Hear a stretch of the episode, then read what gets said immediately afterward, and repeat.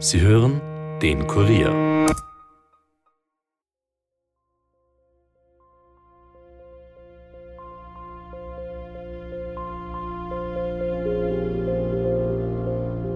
So als einheimischer Fall ist das sicher dazu mal schockierend gewesen, weil mit dem keiner gerechnet hat. Vor allem, weil das eigentlich eine sehr unscheinbare Person war.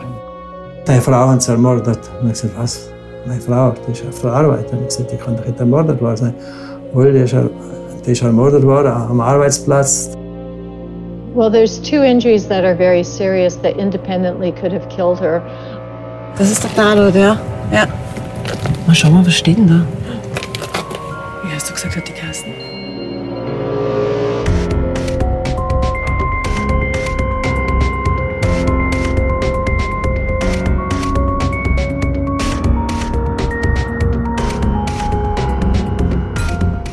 Herzlich willkommen zu Dunkle Spuren, dem True Crime Podcast des Kurier, in dem wir ungelöste Kriminalfälle aus Österreich neu aufrollen.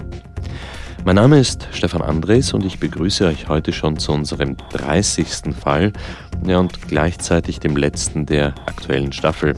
Da geht es um den Mord an Angelika Vöger vor 32 Jahren in einem kleinen Dorf in Tirol. Der Fall, den hat Reporterin Valerie Kripp recherchiert und so viel kann ich jetzt schon sagen, sie ist während ihrer Recherchen auf zahlreiche Ungereimtheiten bei den Ermittlungen, auf beharrliches Schweigen und sogar auf einige Feindseligkeiten gestoßen. Und sie hat eine Familie getroffen, die bis heute davon überzeugt ist, dass ein ganzer Ort den wahren Mörder deckt. Ja, und im Podcast-Studio freue ich mich jetzt, Valerie Kripp begrüßen zu können. Hallo Valerie. Hallo Stefan. Valerie, das bisschen, was du mir vorher schon erzählt hast, das hat eigentlich schon ganz schön in sich. Also, was ist eigentlich vor 32 Jahren in diesem kleinen Ort in Tirol wirklich passiert und wie heißt der überhaupt? Also, wie der Ort in Tirol heißt und wo er sich genau befindet, können wir hier leider nicht sagen. Das liegt daran, dass es in diesem Fall recht viele Spekulationen und Anschuldigungen gegen Personen gibt, deren Identität wir natürlich schützen wollen und auch müssen. Aber so viel kann ich sagen, es ist eine überschaubare Gemeinde, sehr ländlich und auch eher abgelegen. Also gut, dann erzähl uns doch bitte einmal, wie dieser Fall, wie diese Tat sich abgespielt hat. Es ist der 9. Juni 1990, ein Samstag. Die 32-jährige Angelika Vöger wechselt ihre Jeans gegen einen schwarzen Rock, zieht eine weiße Bluse an und verlässt am Vormittag ihr Haus, in dem sie gemeinsam mit ihrem Mann und ihren zwei kleinen Kindern wohnt. Sie setzt sich in ihr Auto und fährt in die Arbeit. Sie ist auf dem Weg zu einer Sennerei, in der sie so ein bis zweimal im Monat ist, um die Buchhaltung zu machen. Nur kurz zur Erklärung, eine Sennerei ist eine Art kleine Molkerei, wo also Milch verarbeitet wird. Nach einer halben Stunde Fahrt jedenfalls kommt sie um circa 11 Uhr an, stellt ihr Auto neben dem Gebäude ab und geht ins Büro in den ersten Stock. Zwischen 14 und 15 Uhr, sie ist gerade allein im Zimmer, einem schmalen Raum mit Teppichboden und Aktenordnern an der Wand, sitzt sie an ihrem Schreibtisch mit dem Rücken zur Tür. Dann nähert sich jemand unbemerkt und greift sie von hinten mit einem Jagdmesser an. Der erste Stich trifft sie in den Rücken, der zweite in die Schulter. Sie dreht sich um und beginnt sich zu wehren. Davon zeugen später die massiven Verletzungen an ihren Armen und Händen. Doch leider vergebens. Ein dritter Stich verletzt sie am Oberschenkel, ein vierter in der Brust. Und auch gewürgt wird sie dazwischen. Der Lehrling der Sennerei findet Angelika Vöger kurz vor 15 Uhr blutüberströmt und läuft ins Nachbarhaus, um die Rettung zu verständigen. Die Rettungszentrale gibt der nahegelegenen Ortsstelle Bescheid und teilt dem dortigen Sanitäter mit, dass in der Sennerei ein schwerer Unfall passiert sei. Als die Rettung um 15.10 Uhr eintrifft, lebt sie noch. Die Verletzungen sind aber so schwer, dass sie kurz danach noch am Tatort stirbt. So soll es sich jedenfalls zugetragen haben.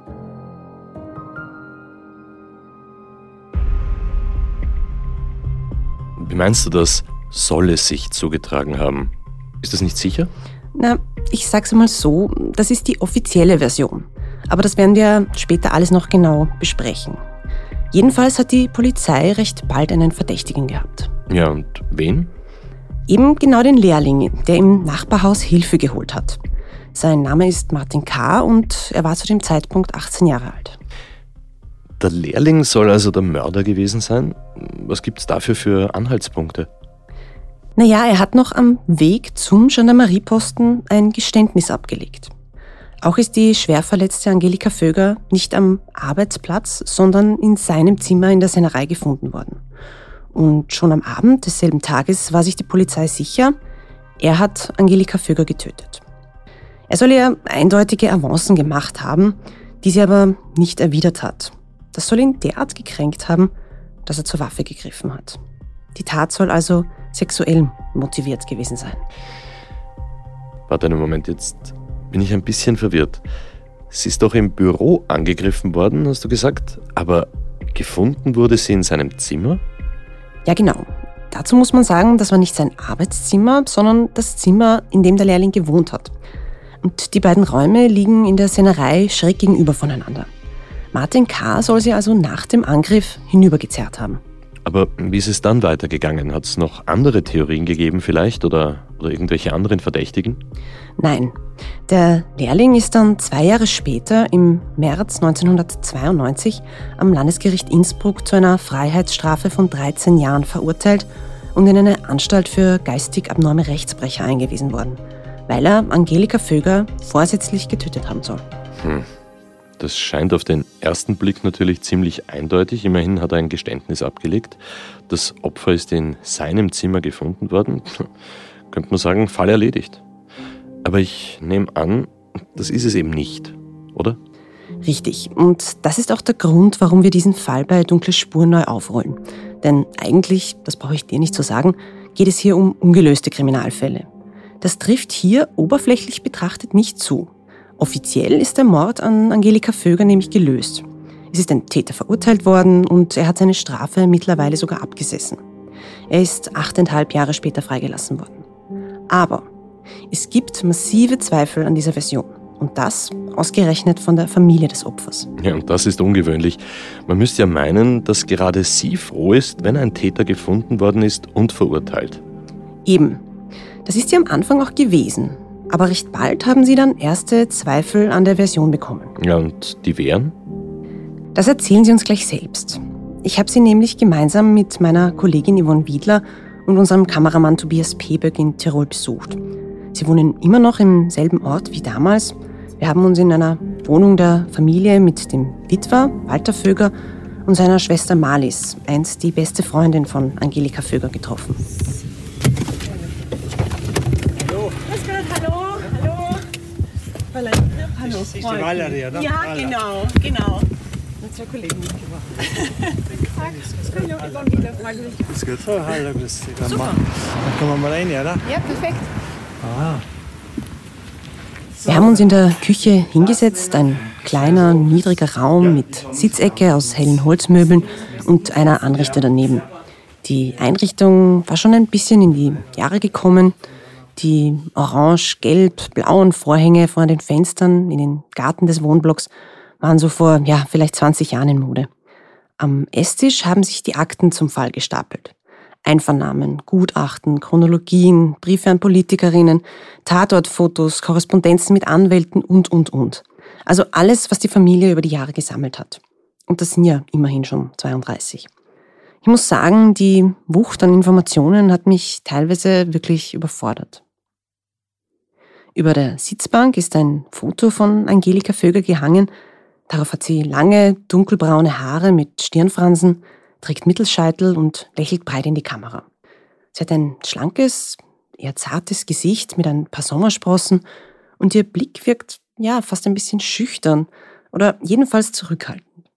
Daneben hängt ihr Patezettel und ein Kreuz.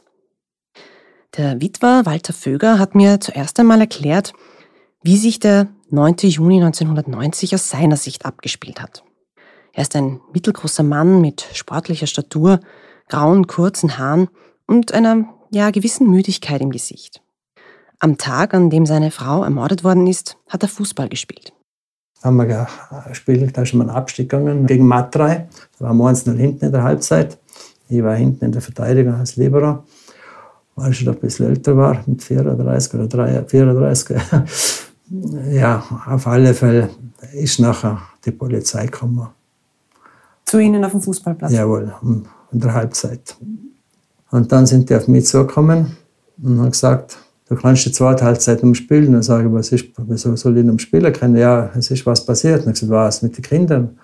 Und er gesagt, na, ja, was ist noch passiert? Ja, mit meiner Frau. Und ich gesagt, ja, was hat sie einen Unfall gekriegt? Nein, jetzt ging die umziehen. Das ziehst einmal um mit.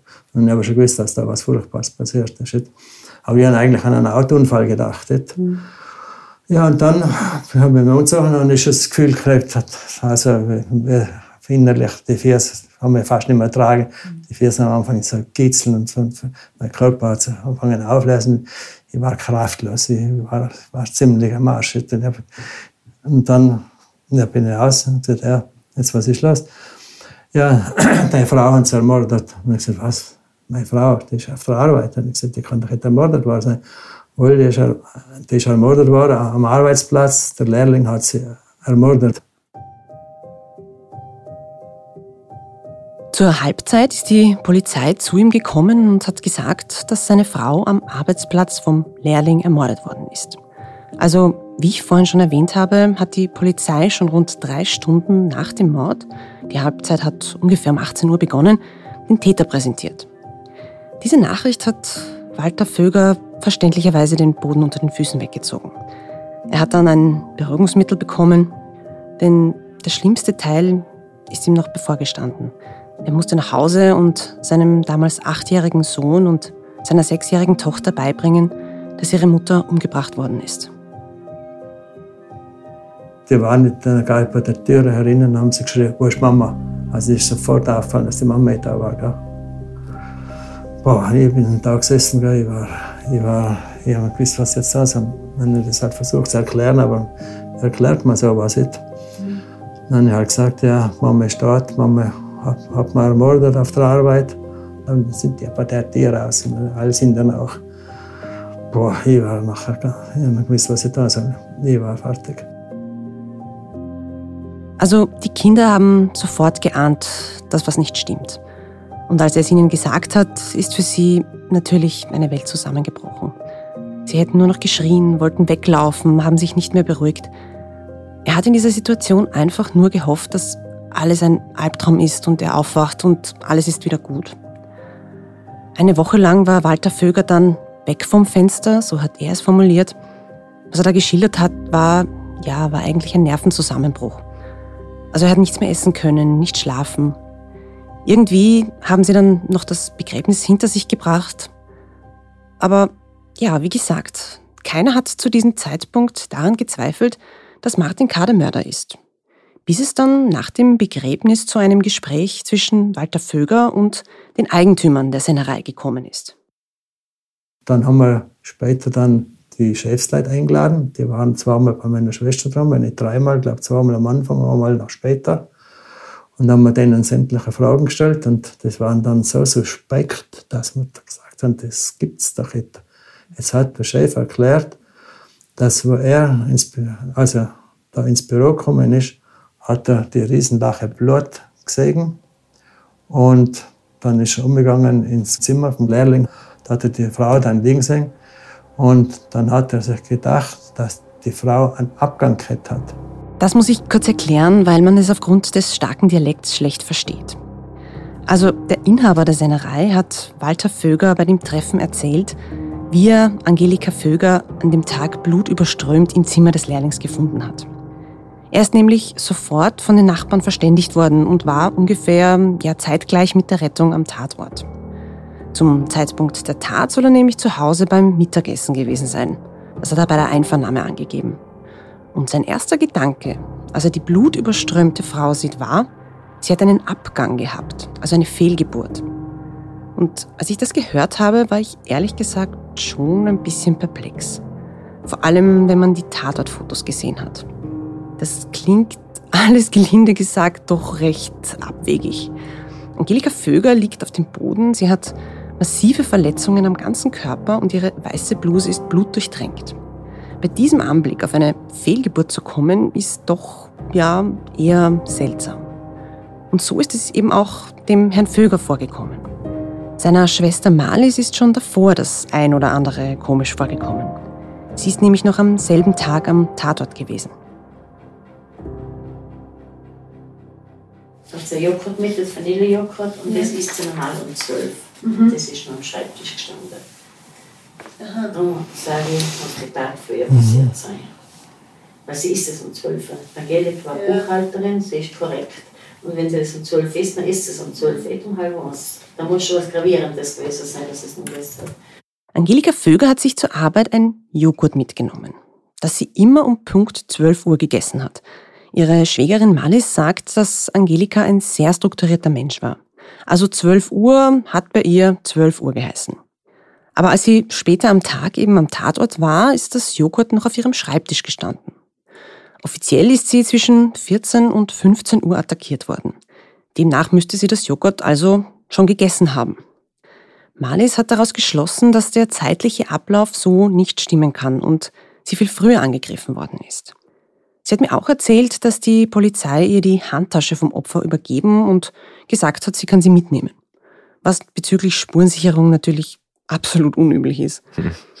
Also gut, das waren jetzt schon einige ganz interessante Informationen, aber Valerie, ich muss gestehen, das ist zwar wirklich alles merkwürdig und ja, vielleicht auch ermittlungstechnisch fragwürdig, aber das reicht meiner Meinung nach noch nicht, um am Geständnis vom Lehrling zu zweifeln, oder? Ja, da gebe ich dir recht. Das habe ich mir zu diesem Zeitpunkt auch gedacht. Aber dann bin ich auf eine Information gestoßen, die meine Meinung geändert hat. Mhm. Denn bei der Gerichtsverhandlung ist bekannt geworden, dass in Angelika Vögers rechter Hand 20 blonde Haare gefunden worden sind, die sie wahrscheinlich dem Täter während des Angriffs ausgerissen hat. Und jetzt kommt's. Der Lehrling Martin K. braune Haare. Genauso wie Angelika Füger selbst. Mhm. Ja, und was es mit diesen blonden Haaren auf sich haben könnte, welche Ungereimtheiten sonst noch aufgetaucht sind, das hört ihr alles nach einer kurzen Werbepause.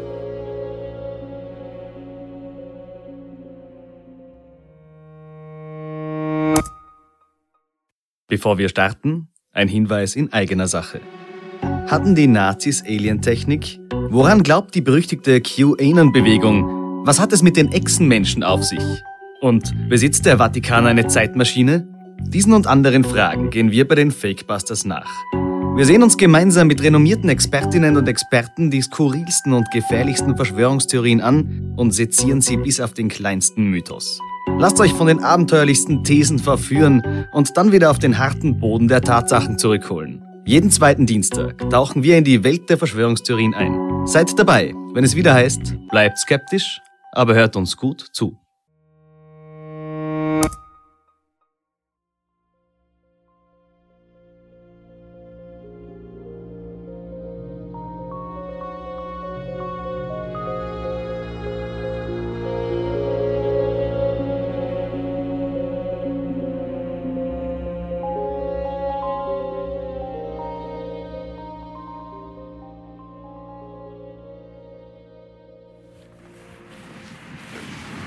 Okay.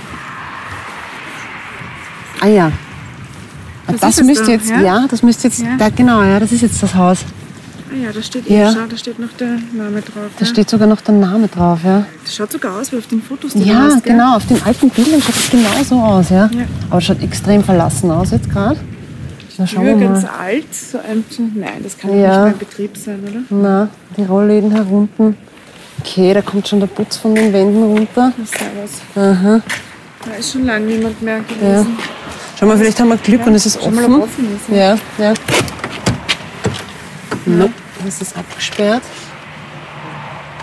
Ah, da sieht man rein, schau mal. Glastür. Ja. Also sehr schmutzige Glastür, Ja, das sieht man schon rein. Da drinnen ist sie auf jeden Fall Nein. gestochen worden. Ja. Also, da drinnen war das. ja, ja. Okay, warte, schauen wir nochmal beim. Fenster rein. Ja. Okay, das ist bisschen verstaubt. Also das ist quasi der Tatort. Das ist der Tatort, ja. Ja.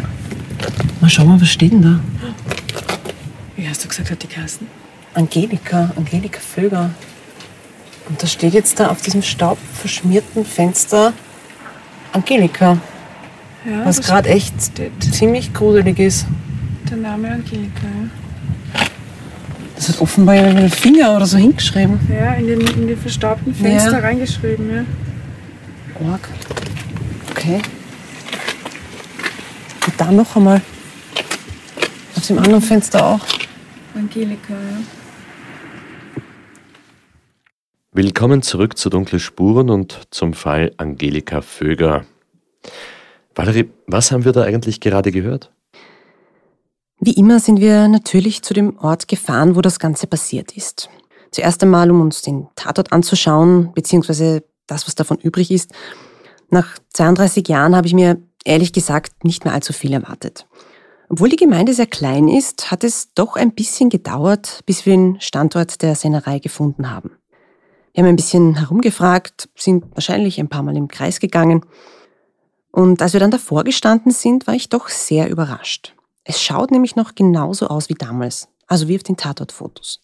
Das Gebäude hat sich wirklich überhaupt nicht verändert. Nur, dass es natürlich verfallen ist. Sogar der alte Schriftzug hängt noch an der Fassade. Auf den ersten Blick hat es so gewirkt, als hätte man nach dem Mord alles stehen und liegen gelassen und den Ort nicht mehr betreten. Was natürlich nicht stimmt. Die Sennerei war dann noch einige Jahre dort. Jetzt wird das Gebäude von einem anderen Betrieb als Lager genutzt. Aber wie wir eben gerade gehört haben, ist das nicht die einzige Überraschung gewesen. Denn als wir uns dort umgesehen haben, haben wir auf einem staubigen Fenster den Schriftzug Angelika entdeckt, den dort jemand vermutlich mit dem Finger hingeschrieben hat. Also den Vornamen des Opfers. Das ist ja wirklich makaber. Wisst ihr da irgendwie mehr dazu? Nein, ich habe leider keine Ahnung, was da dahinter steckt. Aber es zeigt, dass der Mord die Menschen in diesem Dorf offenbar immer noch auf die eine oder andere Weise beschäftigt. Habt ihr denn mit jemandem von dort sprechen können? Ja, das war zwar nicht ganz leicht, weil dort zum einen nicht viele Menschen leben und sie zum anderen einen ja eher verschlossenen Eindruck gemacht haben. Das ist nicht nur uns so vorgekommen. Entschuldigung, darf ich Sie was fragen? Wir sind nämlich vom Kurier und recherchieren noch einmal zum Mordfall an der Angelika Vöger vor 32 Jahren und sind auf der Suche nach Menschen, die sich noch daran erinnern können. Was ja nicht so leicht ist, weil es ja eine lange Zeit ist. Ja, nein, ich bin nicht zugerastet. Ich kenne kenn sie gar nicht genau. Ah, okay. Sie sind erst später hierher Ja, gezogen. mhm. Ah, okay. Ist das hier Thema im Ort noch mal gewesen? Nein, eigentlich nicht. Nicht. Okay. Also Sie, haben Sie da schon mal gehört davon oder? Ja, gehört schon, aber ich kann mich an die gar nicht erinnern. Ja. Um was wird da so geredet? Was ist das? Man trifft Einheimische fast keiner mehr. Seit dem Corona es ist wie ausgestorben. Und wenn sie einen treffen, die haben bloß ein Thema Corona, Krieg und Klima. Es gibt nichts anderes mehr. Ja, momentan ist sowieso tote Hose rundum. Kein Mensch vor der Tür beim schönsten Wetter. Man trifft überhaupt niemand mehr. Tut mir leid. Ja. Sonst müssen sie mal wieder privat an ein Haustier leiten. Aber ob die alle so gesprächig sind, ist ein bisschen ein verdrucktes Volk. Der älteren Frau, die wir gerade gehört haben, sind wir mitten im Ort unweit der ehemaligen Sennerei begegnet. Sie war gerade in ihrem Elektrorollstuhl unterwegs. Und sie hat die Einheimischen als verdrucktes Volk bezeichnet, also als heimtückisch und als unzugänglich. Das ist jetzt auf den ersten Blick keine besonders wichtige Information für unseren Fall, aber wie wir später noch hören werden, könnte es doch eine gewisse Rolle spielen. Als nächstes haben wir unser Glück ein paar Meter weiter bei der Kirche versucht. Dort hat eine Frau mit kurzen Haaren und sportlicher Jacke gerade den Friedhof verlassen. Zuerst hat sie gesagt, dass sie sich gar nicht an den Mord erinnern kann. Dann ist ihr aber doch noch etwas eingefallen. Dass die Stimmung nicht gerade jauchzend ist, das ist klar, oder? Und dass man sich Gedanken darüber gemacht hat, über das Ganze, ist auch klar. Aber über den ganzen Verlauf und allem kannst du als Außenstehender überhaupt nichts Ja, sagen ja. und nichts wissen. Ja, und ist da ein großer Zusammenhalt hier von den, von den Leuten, die hier wohnen? Finde ich schon. Finde ich schon. Seid das natürlich auch problematisch ein bisschen, weil ja schon viel Zugereiste da sind. Aber aus dem Kern, also da ist wirklich ein Zusammenhalt, was ich jetzt feststellen kann. Anders kann ich Ihnen wirklich nicht kein weiterhelfen. Ich sage, erstens einmal ist es auch schon eine lange Zeit, obwohl es sowieso tragisch war. Und ich sage ja, das ist ganz klar, dass man das gerade mit Jubel aufgenommen hat. Aber was willst du als Außenstehendes, kannst du nichts machen, oder? Also wir bedauern, dass es passiert ist im Dorf, aber es ist, kann ihnen da wirklich weiterhelfen. Sie erzählt von der Betroffenheit nach dem Mord und dem Zusammenhalt der Einheimischen, aber so einen wirklichen Einblick, wie die Stimmung danach war, hat sie mir nicht vermitteln können. Ich habe das Gefühl gehabt, dass sie nicht ganz offen mit mir sprechen wollte. Wir haben es dann noch einmal versucht, und zwar im Sportgeschäft des Ortes. Dort hat sich die Verkäuferin, eine große, schlanke Frau mit grau-weißem Bob, bereit erklärt, mit mir zu sprechen. Und sie hat den Lehrling Martin K. näher gekannt. Also ich kenne genau? den Martin, ja. der ist so, das sind so unsere Jahrgänge.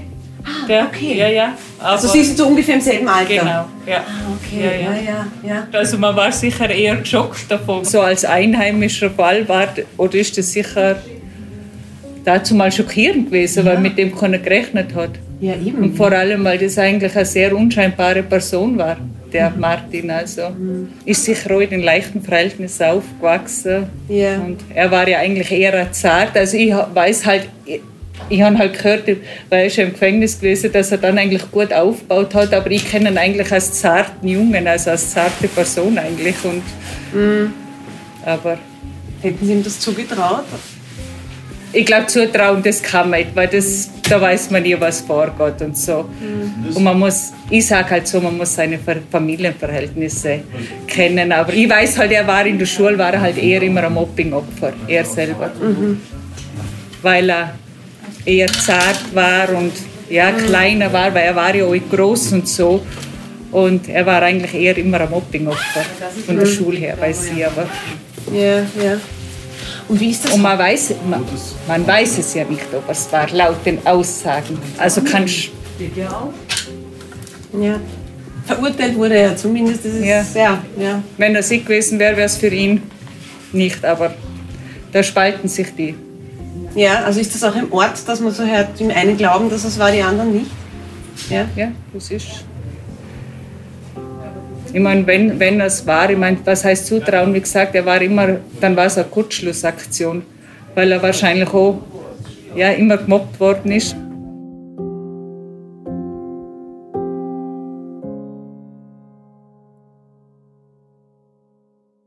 Da waren jetzt schon einige Sachen dabei, die ganz interessant geklungen haben. Also so wie mir das jetzt vorkommt, hat nicht nur die Familie Zweifel daran, dass der Lehrling Angelika Vöger ermordet hat. Die Frau, die wir da gerade gehört haben, sagt ja ganz klar, dass der Ort diesbezüglich na, gespalten ist. Genau, so hat sie das formuliert, ja. Und sie hat erzählt, dass er aufgrund seiner schmächtigen Statur immer gemobbt worden ist, was ihn natürlich nicht unbedingt als Täter ausschließt. Nein, da hast du recht. Denn wie ich am Anfang gesagt habe, ist Angelika Vöger überraschend von hinten angegriffen worden. Und dadurch war sie unterlegen, unabhängig von der Statur des Täters. Was meint sie eigentlich mit keine leichten Verhältnisse? Das erwähnt sie zweimal. Ja, Martin K. ist in einem Haus voller Gewalt aufgewachsen, aber dazu kommen wir später noch. Okay, da bin ich schon gespannt. Aber Valerie, vor der Pause hast du uns von blonden Haaren erzählt, die in der rechten Hand von Angelika Vöger gefunden worden sind. Für mich eigentlich die erste wirklich handfeste Spur, dass etwas an der offiziellen Version nicht stimmen könnte. Was wissen wir darüber? Wir wissen, dass Angelika Vöger sich massiv gegen ihren Angreifer gewehrt hat. Einfach aufgrund der tiefen Schnittwunden, die sie an Armen und Händen gehabt hat. Und wahrscheinlich hat sie dem Täter dabei auch ein Büschel Haare ausgerissen. Das scheint zumindest die einzig logische Antwort zu sein. Aber bei der gerichtsmedizinischen Untersuchung im Anschluss ist herausgekommen, dass die Haare nicht mit denen von Martin K. übereinstimmen. Was nicht weiter verwunderlich war, weil er braune Haare gehabt hat. Sondern? Wem haben die Haare dann gehört? Tja, das ist bis heute leider unklar. Hier muss ich kurz ein bisschen ausholen. Anfang der 90er Jahre, als der Mord passiert ist, waren DNA-Analysen noch nicht weit verbreitet. Die Haare sind deshalb einer Mischzellagglutination unterzogen worden. Da geht es um die Ermittlung der Blutgruppe. Und dabei ist herausgekommen, dass sie nicht vom Lehrling stammen können. Ja, aber hat man Haarproben von anderen Leuten untersucht, um vielleicht herauszufinden, von wem die Haare wirklich sind? Nein, also bis auf eine Ausnahme. In den Akten ist vermerkt, dass sie auch mit dem Hilfsarbeiter abgeglichen worden ist. Er war damals auch in der Sennerei anwesend und hat angegeben, während des Mordes in seinem Zimmer geschlafen zu haben. Ja, und haben die Haare zu ihm gepasst? Nein, auch nicht. Als sich dann DNA-Analysen ein paar Jahre später etabliert haben, wollte die Familie, dass die Haare mit Proben von anderen aus dem Umfeld der Sennerei und aus dem Ort abgeglichen werden. Das ist aber nie angeordnet worden. Ja, aber warum nicht? Ich meine, das hätte doch sehr viel zur Aufklärung beitragen können. Also zum Beispiel, wenn wirklich der Falsche verurteilt worden wäre. Ja, da können wir leider nur spekulieren, weil die Staatsanwaltschaft Innsbruck nicht mit uns sprechen wollte. Also zuerst schon, aber dann hat sie uns wieder abgesagt, was wirklich ja sehr unüblich ist. Aber ähm, vielleicht liegt es daran, dass der damalige Gerichtsmediziner recht bald eine andere Theorie gehabt hat, von wem die Haare stammen könnten. Und zwar? Von Angelika Föger selbst. Moment einmal, du hast doch gesagt, dass sie dunkle Haare gehabt hat. Hat sie auch. Also ich habe wirklich einige Fotos von ihr gesehen aus Lebzeiten und vom Tatort und auf allen, also wirklich allen, hat sie durchgängig dunkelbraunes Haar. Der Gerichtsmediziner hat dann aber behauptet, sie habe im Bereich der Schläfen ein bisschen hellere Haare gehabt. Und obwohl er im ersten Gutachten noch geschrieben hat, ich zitiere kurz, in der rechten Hand befinden sich hellere Haare, die offensichtlich nicht der Haarfarbe der Frau entsprechen. Also gut, dann hat er seine Meinung plötzlich geändert. Das ist seltsam. Und genau diese wenigen hellen Haare soll sie sich im Todeskampf selbst ausgerissen haben? Das klingt jetzt schon ein bisschen abenteuerlich. Absolut. Damit war die Sache dann aber offensichtlich für die Staatsanwaltschaft erledigt. Und äh, bis heute ist keine DNA-Analyse der Haare durchgeführt worden. Was jetzt übrigens auch nicht mehr möglich wäre. Warum nicht? Wie gesagt, hat die Familie wirklich einiges probiert, um da Klarheit hineinzubringen. Und letztlich auch die Herausgabe der blonden Haare beantragt. Aber da hieß es dann, ich lese das kurz vor, zu der im Betreff angeführten Strafsache teilte Professor S. vom Institut für gerichtliche Medizin mit, dass bei der Gerichtsmedizin Innsbruck kein Haarbüschel mehr vorhanden ist. Es habe bereits im Jahr 2006 eine umfassende Suche gegeben, welche negativ verlaufen sei.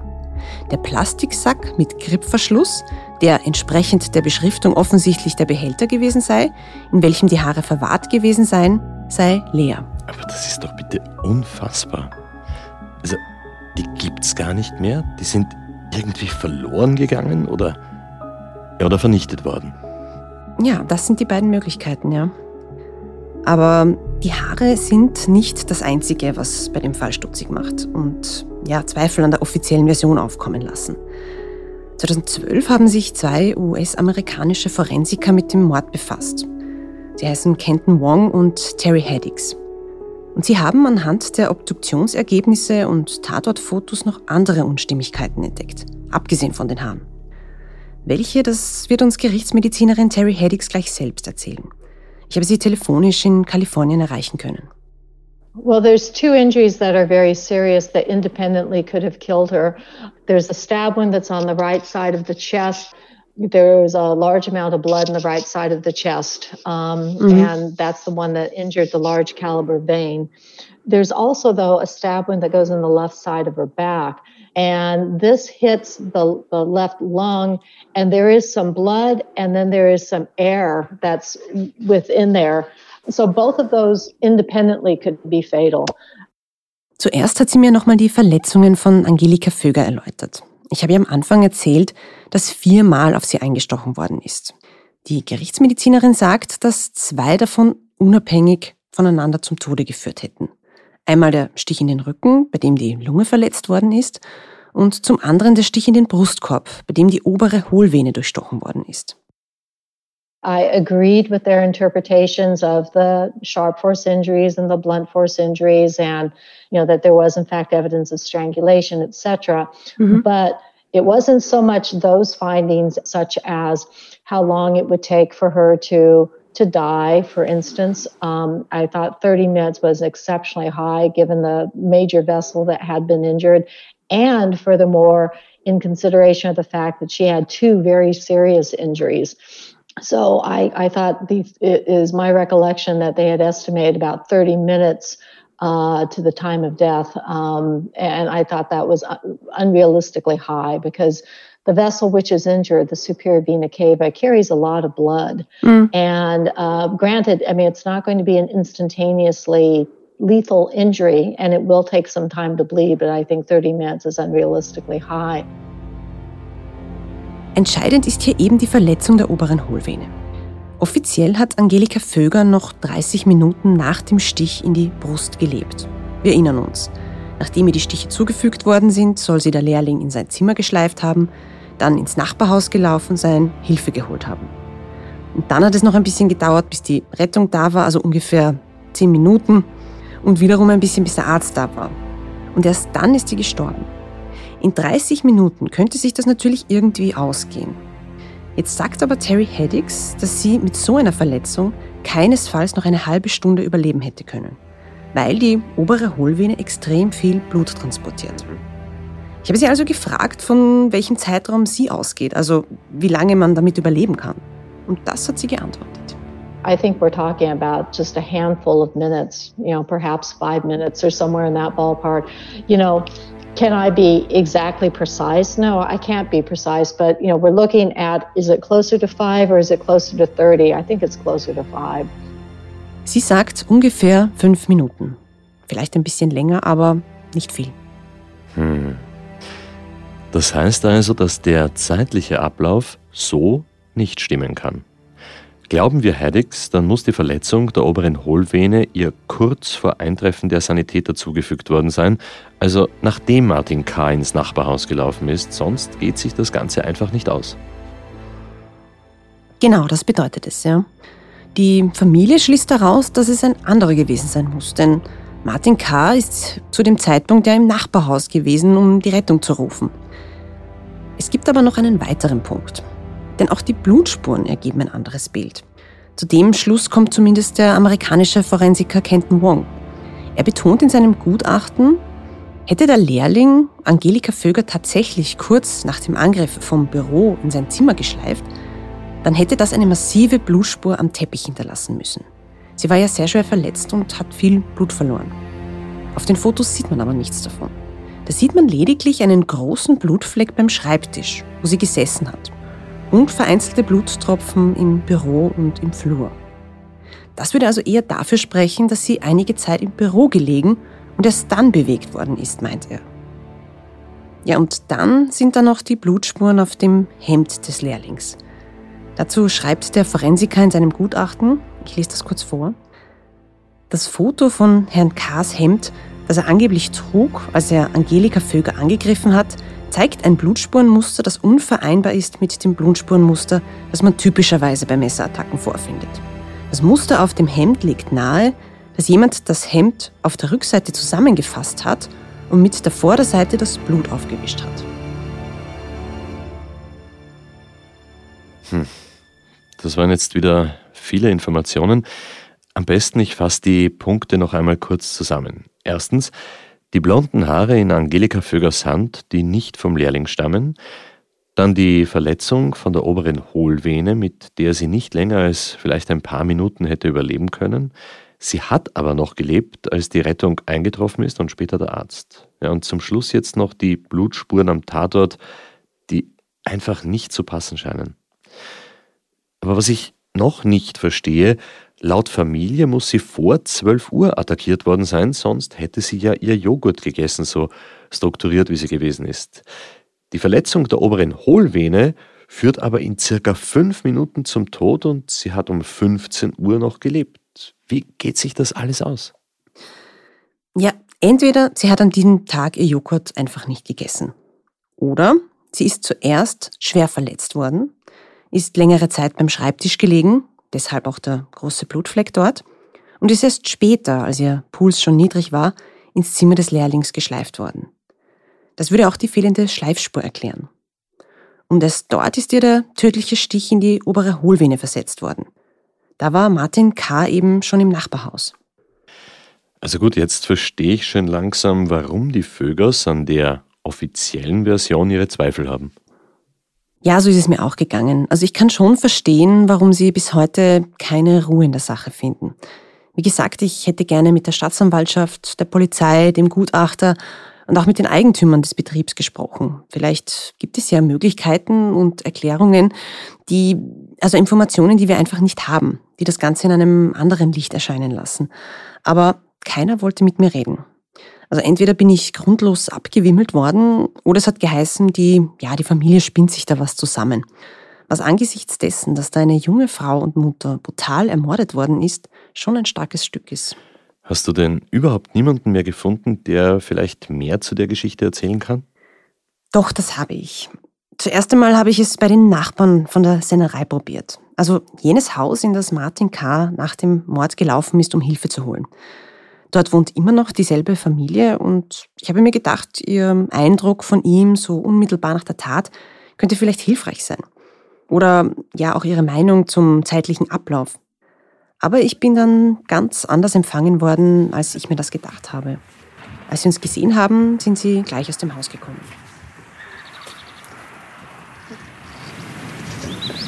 Grüß Gott. Hallo. Hallo. Wir sind nämlich vom Kurier und recherchieren nochmal wegen dem Mordfall und sind auf der Suche nach Leuten, die sich da noch erinnern können, weil es ja schon so lange her ist. Wir wollen mit dem Vögel nichts zu tun haben. Also das Theater, erst vor 14 Tagen ist schon jemand da gewesen, jetzt hört mit, mit dem Scheiß einmal auf. Aha, okay. Wir wollen da nichts mehr zu tun haben, weil Ja. der ist falsch, der Vögel.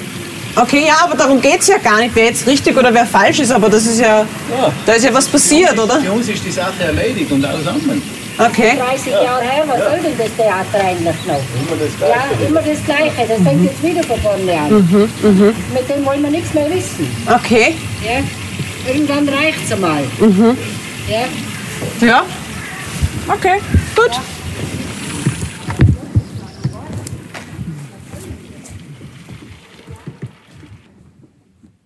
Okay, das nenne ich mal feindselig. Das haben wir bei Dunkle Spuren jetzt auch nicht so oft.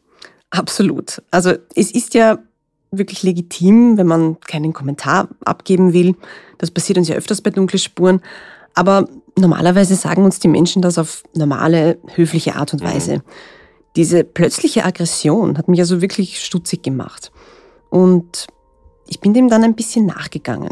Also zuerst habe ich mich daran erinnert, dass die ältere Frau im Rollstuhl, die wir davor im Ort getroffen haben, von einem verdruckten Volk gesprochen hat. Und dann hat mir der Witwer Walter Vöger erzählt, dass er 2015 Plakate im Ort aufgehängt hat, mit denen er für eine Belohnung von 5000 Euro um Hinweise gebeten hat.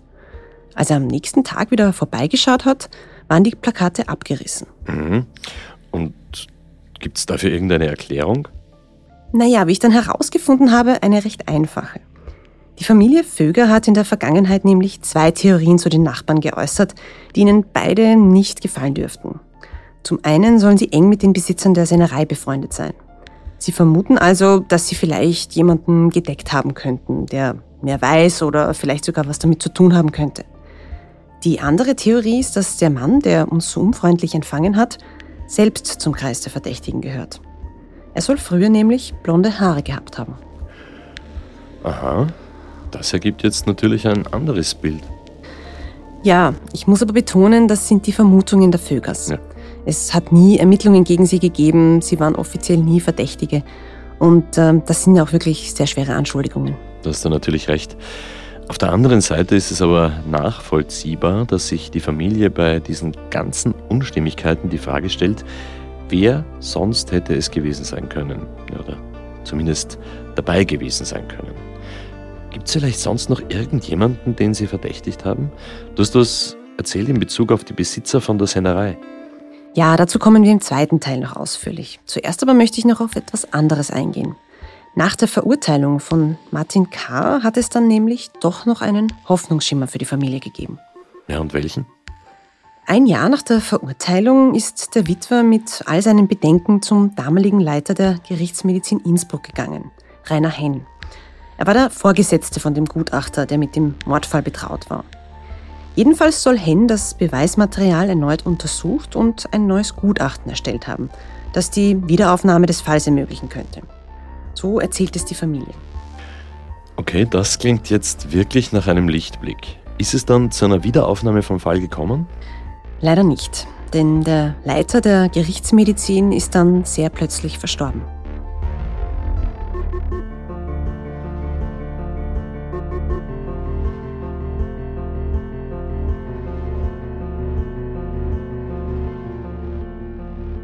Was es mit diesem plötzlichen Todesfall auf sich hat, wen die Familie aller als Täter oder Mittäter in Betracht zieht und für welch plötzliche Wendung der mutmaßliche Mörder selbst später noch gesorgt hat. Das hört ihr in der nächsten Woche im zweiten Teil. Wir danken den Familienangehörigen von Angelika Vöger für die Unterstützung bei der Aufarbeitung von diesem Fall und den Expertinnen und Experten, die sich bereit erklärt haben, mit uns zu sprechen. Wenn ihr Hinweise zu diesem Fall habt, dann meldet euch bitte beim Landeskriminalamt Tirol unter der österreichischen Telefonnummer 059 133 700 ja, oder schreibt uns per Mail an dunklespuren.kurier.at. Und wenn euch der Podcast gefallen hat, dann hinterlasst uns bitte eine Bewertung in eurer Podcast-App und erzählt vor allem euren Freundinnen und Freunden davon. Und folgt uns vielleicht auch auf Instagram instagram.com slash dunkle Spuren, wo wir wieder jede Menge zusätzliches Material für euch haben. Dunkle Spuren ist ein Podcast des Kurier. Moderation Stefan Andres, Reporterinnen Valerie Kripp, Yvonne Wiedler, Elisabeth Hofer und Michaela Reibenwein, Ton und Videos Tobias Peböck, Schnitt Daniel Jamanik und Dominik Kanzian, Titelsong Tobias Schützenberger, produziert von Elias Nabesnik.